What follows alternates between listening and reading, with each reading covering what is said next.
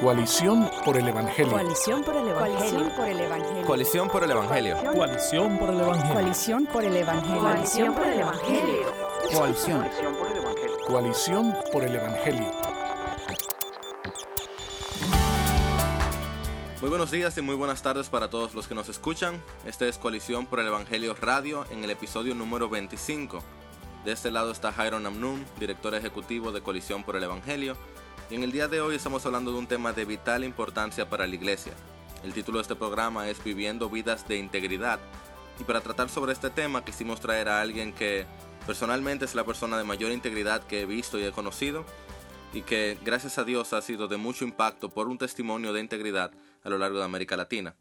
En este programa regresa Miguel Núñez, quien es miembro del Consejo Pastoral de Coalición por el Evangelio y vicepresidente de Coalición por el Evangelio, pero también, quizás más importante, es el pastor de la Iglesia Bautista Internacional y presidente de Ministerios de Integridad y Sabiduría. Miguel, gracias por estar con nosotros. Gracias a ti, Jairo. Creo que es una buena oportunidad que me brindas de poder hablar de un tema que forma parte de mi corazón y apasiona mi vida y es cómo vivir con integridad y a la luz de la sabiduría de Dios. Amén. Y sin duda lo he visto en tu vida y lo he visto en tu ministerio.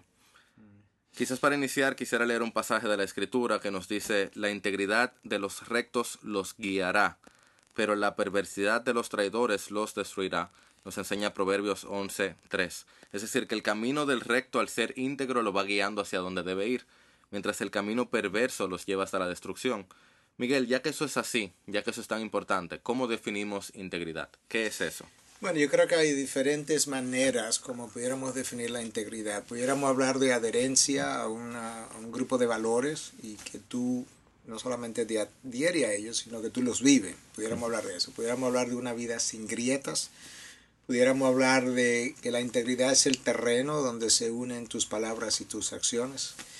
A la luz de la palabra de Dios, para aquellos que somos cristianos, entonces vivir en integridad es vivir conforme a la revelación de Dios.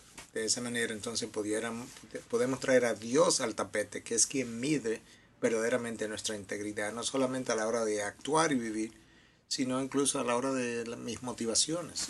De manera que quizás eso sea otra manera de definir la integridad para nosotros que somos cristianos. ¿Cómo tú relacionas integridad con lo que es el carácter de la persona? Bueno, tú sabes que cada vez que hablamos de carácter, eh, usualmente nos estamos refiriendo a un buen carácter. Eh, pero el carácter puede, puede ser malo y puede ser bueno. Pero un buen carácter está sustentado, apoyado sobre un testimonio de integridad.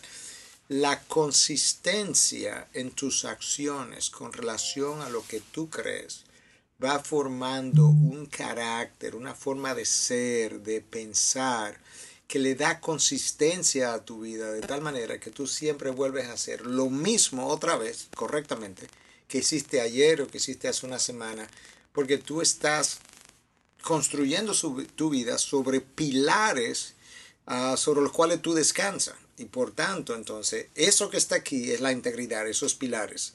Pero lo que se construye sobre ello, que tu estilo de vida, tu testimonio, ese es entonces tu carácter, lo que está siendo reflejado hacia afuera, hacia lo que los demás ven. Entonces, ya que integridad tiene más que ver con lo de adentro, aunque definitivamente se muestra en acciones, háblame de la relación entre un carácter íntegro y un accionar o una vida íntegra. Bueno, yo creo que un carácter íntegro, uh, quizás voy a devolverme un poco y decir, cada vez que nosotros actuamos, uh, hay dos personas, entre comillas, que nos miden, el hombre y Dios. Entonces, de alguna forma, uh, yo pudiera actuar de una manera que a ti te da la impresión de que realmente estoy siendo íntegro, pero en mi interior yo pudiera tener motivaciones pecaminosas. Y ahora Dios que mide la integridad desde otro ángulo sabe que yo no estoy siendo íntegro. Entonces, tu pregunta era exactamente, eh, quería decir eso, me decías... El, la relación era, entre la integridad, el carácter íntegro y el accionar íntegro, la bueno, vida íntegra. El carácter íntegro obviamente tiene que ver con tus motivaciones, Exacto. eso que Dios conoce en tu interior. Y luego tu accionar debe ser un reflejo de eso que tú piensas, crees, profesa, proclama, enseñas, de tal manera que otros te ven y saben que lo que están viendo en acciones y en tu vida es exactamente lo que tú has enseñado, lo que tú has proclamado, lo que tú has escrito. Yo creo, creo que esa es la relación y eso es lo que es tan difícil de ver. la concordancia, la congruencia entre palabras y acciones.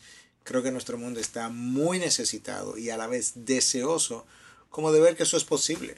No estamos hablando de perfección, pero que haya en general una consistencia de vida donde se pueda hablar, esto es un hombre o una mujer congruente con valores y en particular con los valores de la palabra. Sabes que eso es un detalle interesante, Miguel, porque nosotros escuchamos todo el tiempo de personas que hacen lo incorrecto, pero dicen que en su corazón ellos tienen buenas intenciones. Y por ejemplo, eh, roban una música, la descargan de internet ilegalmente, pero dicen que ellos quieren alabar a Dios con ella. O toman un, un escrito que le pertenece a otra persona y se lo atribuyen porque dicen que eso es para que se avance el Evangelio. O no pagan sus impuestos porque dicen que quieren diezmar a la iglesia. ¿Cómo luce eso entonces en una vida íntegra?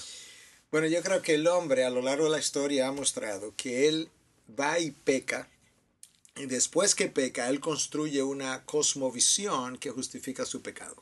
Y yo creo que eso a eso era que tú te estabas refiriendo. Yo eh, eh, peco comprando, robándome una música, pero yo tengo que aquietar mi conciencia. Entonces mi conciencia que me dice, mire, eso no está bien, eso, mi conciencia me acusa, como dice Romanos 2. Entonces ahora yo construyo una manera de defender mi mala acción, no solamente para aquietar mi conciencia, sino que yo pueda entender que no pequé y poder seguir haciendo otra vez, volver a hacer otra vez lo que hice. Yo creo que eso es como mucha gente vive, lamentablemente. Y tenemos que llamar la atención sobre eso, porque esa buena intención de que tú hablabas, yo, no, yo, pero yo lo hice con buena intención. Bueno, si yo tengo una buena intención, yo voy a tener una buena acción. Una cosa no se corresponda con la otra. De manera que buena intención no puede ser un concepto que yo defino en palabra. Tiene que ser algo que cuando yo lo llevo a la práctica, el otro puede ver que fue bueno.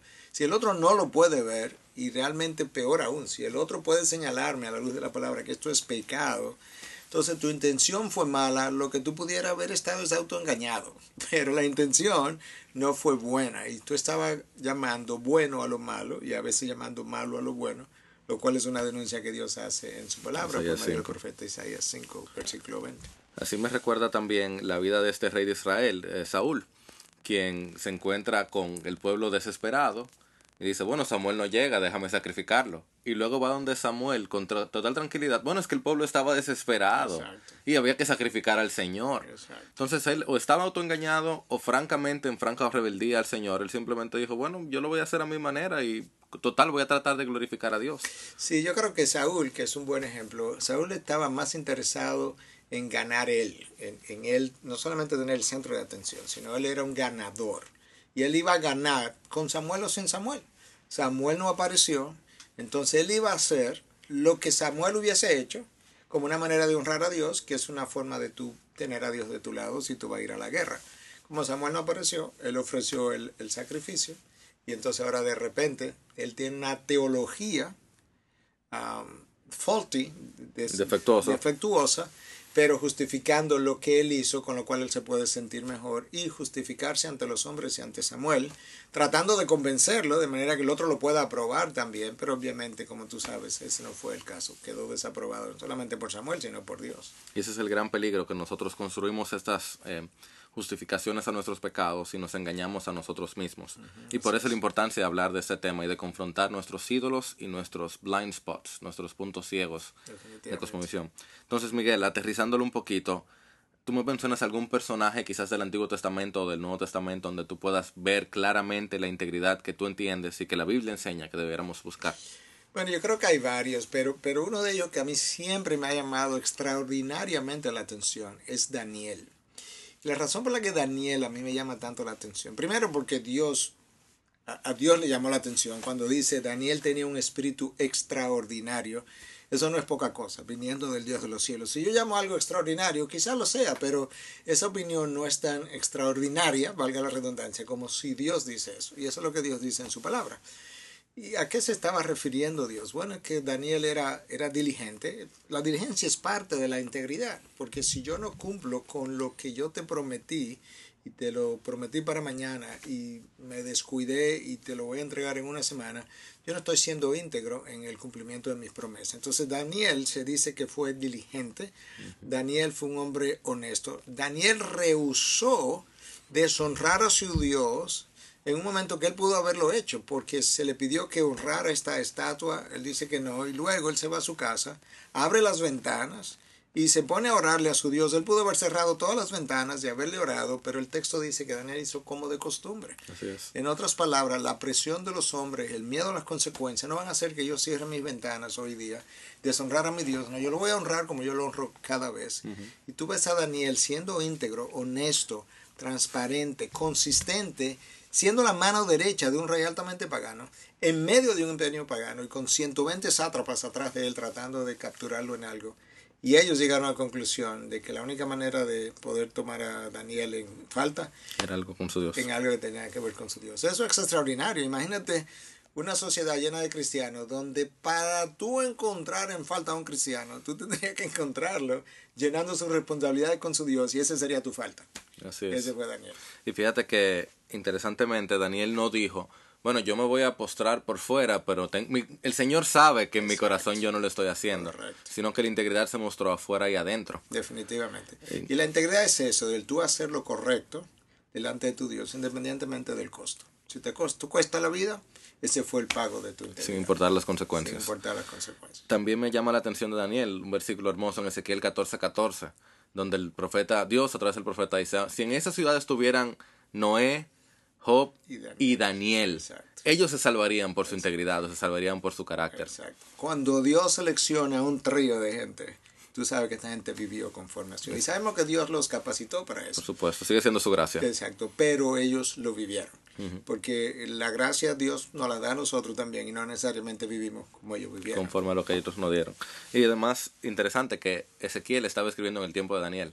Exacto. Eran contemporáneos, o sea que la, la integridad de Daniel se conocía a lo largo del reino. Así es. Algo también interesante es que Daniel se reunió de personas íntegras, ¿no es cierto?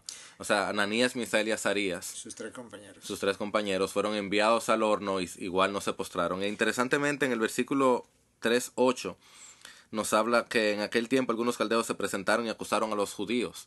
Y la forma que lo menciona dice sin embargo en la mayoría de las traducciones, pero el original dice por tanto. Y la idea es cuando el, el Nabucodonosor levanta esta imagen, inmediatamente dice, por tanto, se presentaron en contra de ellos. El texto nos está diciendo, desde que dijeron que había que adorar una imagen, estos tres hombres obviamente no lo iban a No hacer. lo iban a hacer. Y pagaron las consecuencias, aunque Dios los salvó, pero es como si hubiesen muerto, porque lo tiraron al horno de fuego. Así es. Dios no permitió que el fuego lo consumiera, pero en términos prácticos ellos dieron su vida y Dios les salvó la vida que ellos dieron. Ya, ¿Por qué? Porque iban a honrar a su Dios independientemente de eso. Eso hoy en día todavía es, siempre ha sido poco común, pero yo creo que hoy en día es menos común. Vivimos en una sociedad pragmática que hubiese dicho, como tú dijiste, no, nos postramos por fuera para hacer creer, pero por dentro Dios sabe que nosotros no creemos en esto. Pero Dios no negocia eso, porque Dios quiere ese testimonio de consistencia, pagando con tu propia vida, justamente, para que el otro sepa que la fe que yo tengo vale lo que yo digo que vale, hasta el punto de pagar con mi vida. Y eso lo muestra la integridad. Y ellos claramente lo expresaron. El, el Señor nos puede salvar, pero si no, no nos postraremos. O sea que una vida de integridad implica no tener tan en cuenta las consecuencias como el Señor que controla todo. Ahora a la vez, Miguel, eh, en 2 los Corintios yo encuentro a Pablo diciendo, 2 Corintios 8:21, nos preocupamos por lo que es honrado, no solo ante los ojos del Señor, sino también ante los ojos de los hombres. Ese es el mismo Pablo que otrora dijo, que anteriormente dijo, que si buscaba el favor de los hombres, no era siervo de Cristo. ¿Cómo se relaciona la vida íntegra con tomar en cuenta a los hombres, pero buscar honrar a Dios? Bueno, yo creo que ah, definitivamente, yo creo que esos textos de Pablo donde él habla que quería estar, ser de buen testimonio para Dios y para los hombres, son claves porque nos enseñan varias cosas. No solamente nos enseñan que este era un hombre que vivía en público lo que creía en privado, era el mismo, lo cual habla de integridad. Pero yo creo que Pablo entendía también que lo que nosotros vivimos hacia los hombres, ese buen testimonio, habla bien de nuestro Dios, habla bien de nuestra fe, habla bien de que realmente la fe que creemos tiene un valor para nosotros y que no es una acción, sino algo que nosotros somos. Porque cuando tú no eres algo, entonces tú te comportas de una manera, quizá en privado, y de otra manera en público. Bueno, recientemente nosotros escuchamos a, a Hillary Clinton un- una grabación donde ella eh, hablaba, le decía a gente, creo que de Wall Street, que tú sabes que como político tú tienes que tener una posición privada y una posición pública. Y como que eso es aceptado hoy en nuestros días. Tú puedes hacer eso cuando tú no eres eso. Porque cuando tú eres algo, no es algo que yo hago, es algo que yo soy. Por tanto, cada vez que hago algo, reflejo lo que soy. Es como que el agua sea mojada en una ocasión y seca en otra ocasión. No puede ser. Siempre va a mojar porque ella no sabe ser de otra manera. Bueno, la persona que es íntegra, lo es ante Dios y ante los hombres. Y también conoce que lo que eres ante los hombres es importante, porque eso le da una buena o mala reputación a tu Dios, a tu fe, a, a lo que crees, a tus líderes, a tu iglesia. De manera que vital, vital, que nosotros no vivamos para los hombres, pero que seamos consistentes ante los hombres. Tomemos en cuenta que los hombres que nos van a mirar. Muy bien, entonces en el próximo tiempo de nuestro programa de hoy vamos a estar conversando sobre cómo vivir una vida íntegra. Ya sabemos lo que es, ahora cómo lo vivimos. Quédense con nosotros. Radio Eternidad, celebrando el 499 aniversario de la Reforma Protestante. Ustedes pueden matar mi cuerpo, pero no pueden matar mi alma. Ulrico Zwinglio, reformador suizo. Radio Eternidad, celebrando el 499 aniversario de la Reforma Protestante.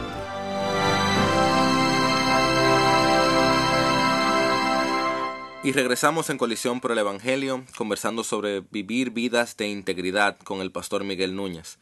En la porción anterior estuvimos conversando específicamente de qué era la integridad y terminamos conversando sobre cómo vivir una vida que no sea para los hombres, pero tome en cuenta a los hombres. Ahora, Miguel, de manera puntual, ¿cómo yo puedo buscar vivir una vida íntegra? Bueno, yo creo que lo primero que necesito conocer es cuál es la verdad, cuáles son los valores que Dios ha revelado para nosotros. Porque si no sé cuáles son esos valores, yo pudiera estar viviendo como un Hitler en su momento y pensar que estoy viviendo congruentemente con lo que creo. Necesito conocer cuáles son esos valores. Número dos, al final del camino yo tengo que conocer a ese Dios, porque si yo no tengo un temor de Dios genuino, yo no voy a poder responder consistentemente. Yo podré hacerlo por un momento, yo podré hacerlo en algunas áreas, pero yo no podré hacerlo consistentemente a lo largo de la vida. En tercer lugar, la carne nuestra es muy débil y por tanto, si voy a vivir una vida de integridad consistentemente en todas las áreas y todo el tiempo, yo voy a necesitar la ayuda de Dios, yo voy a necesitar haber nacido de nuevo, honestamente, para que el Espíritu de Dios desde adentro te capacite, no solamente dándote la, el poder o para resistir tentaciones, dándote sabiduría para discernir el bien del mal, dándote entendimiento de las situaciones, advirtiéndote, redarguyéndote en otras ocasiones, que cuando leas la palabra ilumine el texto. Entonces, cuando estamos hablando en términos reales y más absolutos, no perfectos, pero en términos más absolutos, yo necesito a Dios, yo necesito a Dios, necesito a Dios dentro de mí incluso para ayudarme a vivir esa vida, porque no lo voy a hacer. Ahora, para alguien que quizás no pudiera estar escuchando y no es cristiano, hay gente que ha habido más o menos moral a, a lo largo de la historia. Y le damos crédito a eso, pero sabemos que esa moralidad se quiebra en algún punto porque muchas veces aún el cristiano se quiebra en ciertos momentos. Imaginemos a alguien que no conoce a Dios. Pero es parte de la imagen de Dios que capacita al hombre no creyente de vivir más o menos íntegramente en ciertas áreas por un tiempo. Y entonces la razón por la que esa gente puede hacerlo, aparte de la imagen de Dios que él lleva, él tiene un sentido del deber, él tiene un sentido de vergüenza, él tiene un sentido de responsabilidad esos son frenos internos de la conciencia que Dios ha puesto en nosotros, pero que se han ido hoy en día con la sociedad que vivimos. Y en ausencia de esos frenos nosotros no vamos a poder hacerlo tampoco. Y tiene mucho que ver con la crianza también. Definitivamente, Eh, definitivamente una, una familia íntegra ayuda a que los hijos puedan crecer con Claro. cierta integridad. Claro, porque esos frenos nos son enseñados en el hogar. El, el- el deber de, la, de, de responsabilidad, el, el sentido de vergüenza, el sentido de culpa incluso es importante. Todo eso es cultivado en una familia, en mejor o peor grado, pero es cultivado en una familia. El sentido de culpa también se han ido. Pero esos son frenos importantes, personales y sociales, que, que- que cuando desaparecen, entonces la sociedad se va a pique. Y me encanta como lo dice el profeta Isaías en 26.7. Dice, la senda del justo es rectitud. Tú, el Dios que eres recto, allana el sendero del justo. Así que el profeta nos habla, tú quieres caminar rectitud, tú necesitas al recto, que es el Señor. Definitivamente. Y hay- no hay excusa, no hay ninguna forma que vamos a decir que no me criaron así o que mira el ambiente que yo tengo, mira mi pobreza. Na- nada de eso es excusa para no vivir como Dios espera de nosotros. Definitivamente. Bueno, Daniel está ahí, tú sabes, Daniel era un exiliado. Él no vino con riquezas de Israel, ni mucho menos. Vino joven y vivió, vivió íntegramente en las peores condiciones posibles. Ahora, ¿qué pasa si yo estoy escuchando este programa y me doy cuenta de que no estoy viviendo, como decían los reformadores, coram deo, de cara a Dios, que no estoy viviendo íntegramente? Miguel, ¿qué consejos tú pudieras darle a una persona que claramente se ha dado cuenta que no está viviendo como Dios le agrada en algún área? Tú sabes que yo creo que cada vez que eso nos ocurre en cualquier área, el, comienzo es el mismo, es arrepentimiento. Y es ir donde Dios, sincerarme con Dios, hacer una, un inventario de lo que es mi vida ahí con Dios. Y decirle, Señor, hoy tu espíritu de alguna manera me ha puesto en evidencia mis inconsistencias, mi, mi vida de pecado. Yo, yo vengo delante de ti para que me perdones. El mismo espíritu que me reveló ah, mis inconsistencias. Es por medio de ese mismo espíritu que tú puedes ahora, yo puedo alcanzar hacia ti y pedirte perdón. Y tu palabra dice que tú eres fiel y justo para perdonar. Si confesamos nuestros pecados, yo lo estoy haciendo. Y por tanto yo creo que tú me estás perdonando en este momento. Porque tú eres fiel y tú eres justo. Y estoy cumpliendo básicamente lo que tu palabra dice. Yo creo que el camino del arrepentimiento siempre es el comienzo. Y si piensas en la palabra arrepentimiento, ah, en el hebreo tiene un par de significados distintos. Uno es el dolor, me dolió lo que descubrí, pero el otro es devolverme en un. Entonces ese es el camino del comienzo. Iba en una dirección que no era correcta y decidí devolverme en dirección contraria para comenzar a caminar en integridad. Yo creo que es, es ahí. Pero tenemos que ser honestos. Yo creo que algo que no hemos hablado, la integridad involucra una relación como a tres niveles distintos. Una es con Dios, otra es conmigo mismo y otra es contigo. Si yo no soy honesto conmigo mismo para decirme en ocasiones, eso es celo, eso es envidia, eso es orgullo, eso es ira, eso es cualquier cosa como esa. Yo, y luego entonces eso, llevarlo a Dios. Entonces yo no voy a poder hacerlo contigo. Porque lo que yo puedo hacer contigo debe ser una reflexión de la relación que yo guardo con mi Dios y conmigo mismo. De ahí que Cristo dijera, amarás al Señor tu Dios con todo tu corazón, toda tu alma y toda tu fuerza. Y al prójimo como a ti mismo, ahí está la relación. Entonces, para yo amar al prójimo, yo tengo que amarme a mí mismo. Para yo ser íntegro contigo, yo tengo que ser íntegro conmigo mismo. Si no, no lo voy a poder hacer. Porque si, si yo no respeto mi propia integridad, me va a importar mucho menos tu integridad que no, que no soy yo. Entonces, ah, yo creo que eso es un concepto importante también. Nos recuerda esta enseñanza de que el que esconde su pecado no prosperará, pero el que lo confiesa y se aparta hallará misericordia. Amén. Así es. Ahora a la vez yo creo, Miguel, que es importante tener en cuenta que debe haber personas que hablen a tu vida, ¿no es cierto? Como cada uno de nosotros tiene puntos ciegos, tiene puntos ciegos en su carácter, en su ministerio, en su cosmovisión, debemos tener la apertura de tener personas a quienes digamos, hey, mira, habla a mi vida. Si tú has visto algo, ¿qué piensas de eso? Yo creo que es vital la- lo que es el sentido de rendición de cuentas. Definitivamente, no necesariamente nos va a gustar. Y yo lo he experimentado también cuando alguien habla a mi vida. Pero no tiene que gustarnos. Lo que tiene que ser es verdad y tiene que llegar a nosotros con un sentido de, de amor y de gracia. Pero usualmente a nadie le gusta que le llamen la atención.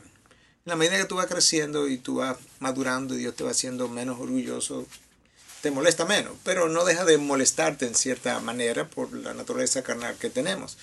Pero si tú has hecho un compromiso de vivir en integridad con Dios, entonces tú dices, aún esta molestia yo la necesito. No me gusta, pero yo necesito esa molestia. Y luego tú vas con Dios, a donde Dios, no solamente con lo señalado, sino con la, con la misma molestia. Y le dice, Señor, mira, esto, ok, lo vi o no lo veía, o todavía no lo veo así, ayúdame a verlo. Pero si lo vi, perdóname. Y segundo, te traigo hasta mi molestia. Me molesté, lo cual implica que tengo orgullo todavía. Perdona mi orgullo.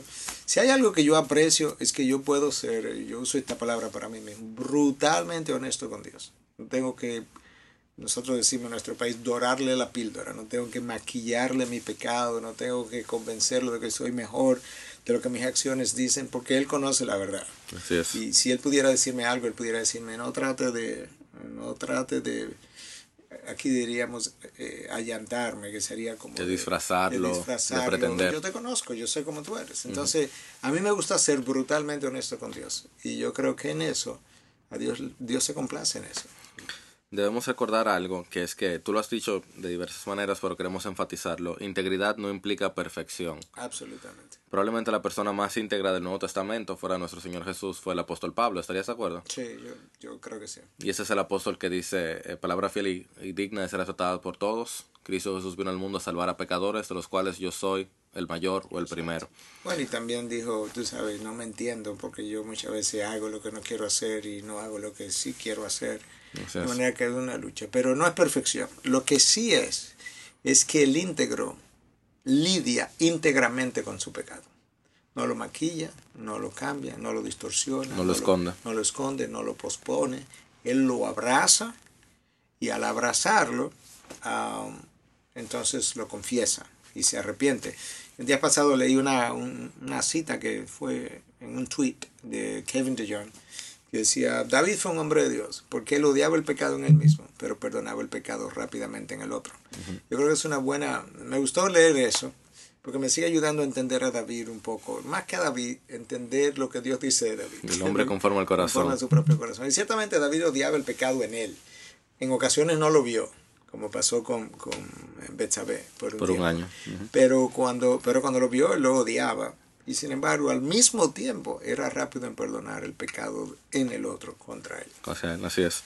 Y cuando tú decías de abrazar el pecado, nos referimos a abrazar las consecuencias y la realidad de que existe, pero no a quedarnos abrazados con él, sino a tomarlo y depositarlo a los pies de la cruz. Definitivamente. Y todos, o sea, nadie llega a un punto donde necesita menos el Evangelio que antes. El Evangelio sigue siendo necesario cada día, en el día que estemos más victoriosos y en el día que estemos más eh, débiles. Lo que sí, el Evangelio nos capacita a tener más días victoriosos que débiles mientras vayamos caminando la carrera. Miguel, no quisiera terminar sin hablar un poquito sobre este libro, este libro que está próximo a salir en el día de mañana, hacemos pasado mañana, mañana. hacemos la presentación pública, se llama Vivir con integridad y sabiduría, persigue los valores que la sociedad ha perdido. Dime Miguel, ¿por qué escribir un libro sobre este tema? Es evidente, pero ¿por qué? Bueno, am, tú sabes que fundamos un ministerio con ese nombre, Integridad y Sabiduría. Lo fundamos en el 2004, pero el, el nombre fue registrado en Estados Unidos, viviendo yo allá todavía en el 96. En ese momento ya yo tenía una cierta, no sé, eh, prurito, una cierta comezón en mi interior de la discrepancia que yo veía continuamente entre lo que se profesa y lo que se vive. Y la comodidad con que la gente vive en medio de la discrepancia. Porque yo puedo entender todavía la discrepancia porque hay una lucha con la carne, pero cuando tú te sientes molesto porque tú estás discrepando, como el apóstol Pablo decía, que no me entiendo, o sea, estoy frustrado, yo lo puedo entender. Lo que a mí me preocupa es cuando la gente vive tan cómoda, profesando una cosa y viviendo otra. O midiéndose de una manera, pero midiendo al otro de otra manera. Eso creó en mí, creo que el mismo Dios que pone el querer y el hacer, puso en mí un deseo, no solamente de querer vivir así, sino de querer enseñar a otros a vivir así y poder decir, aún en la imperfección de nuestra humanidad, se puede vivir con la sabiduría de Dios e íntegramente ante Dios y ante los hombres. Esa ha sido mi motivación. Yo creo que esto se puede enseñar mayormente a cristianos, por lo que dijimos ya, ¿verdad? Como Dios te capacita. Pero se puede enseñar porque nadie, nadie nace de nuevo, ni nace físicamente, ni nace de nuevo después, cuando viene a los pies de Cristo, siendo sabio e íntegro. Eso es es. algo que se cultiva, se aprende, se acumula incluso con los años. Y entonces un deseo como de pasar un legado a aquellos que quedan detrás. Así es. Ahora, este libro tiene 322 22 páginas. O sea, no es un libro Sí. corto. Tú- es. obviamente hay mucho que hablar sobre ese tema. Pero digamos que es una persona que recién está conociendo esto. ¿Cómo tú resumes este libro en 25 palabras? El mensaje de este libro. Bueno, yo diría que el libro trata en esencia de enseñar al hombre a abrazar la sabiduría de Dios para poder vivir íntegramente en el mundo o en el medio donde Dios le ha colocado. Yo creo que si es un resumen así de corto, yo creo que ese es ese resumen. Es un estímulo. Sí, es un estímulo a que tú puedas estudiar la sabiduría de Dios, abrazarla, creerla, hasta el punto de que ella te transforme de tal manera que ya tú no actúes simplemente de una manera, sino que tú seas eso. Y al, hacer, y al ser de esa forma, entonces tú vas a vivir eso en la sociedad donde Dios te coloca. Entonces te conviertes así en un testigo de la obra de Dios en ti por medio del poder de la palabra que tú estás estudiando, conociendo, y por medio del Espíritu que mora en ti. Ahí me prolongué, pero primero hice como... La versión corta, la versión mediana Exacto. y la versión larga sale Es este jueves. Exactamente. Muy bien, Miguel, muchas gracias por esto. Queremos recordarle a nuestra audiencia, el Proverbios 12, 22, 22 nos dice, los labios mentirosos son abominación al Señor, pero los que obran fielmente son su deleite. Amén. Si tú eres hijo de Dios, si tú eres hijo de Dios, tú quieres ser deleite del Señor y el Señor se deleita en aquellos que obran fielmente. Y tú puedes ver que se puede deleitar a Dios, Así es, lo cual también dice que se puede no hacerlo, así es. si queremos hacerlo. Nosotros queremos agradar a Dios con toda nuestra vida. Este ha sido el episodio número 25 de Colisión por el Evangelio Radio, viviendo una vida en integridad.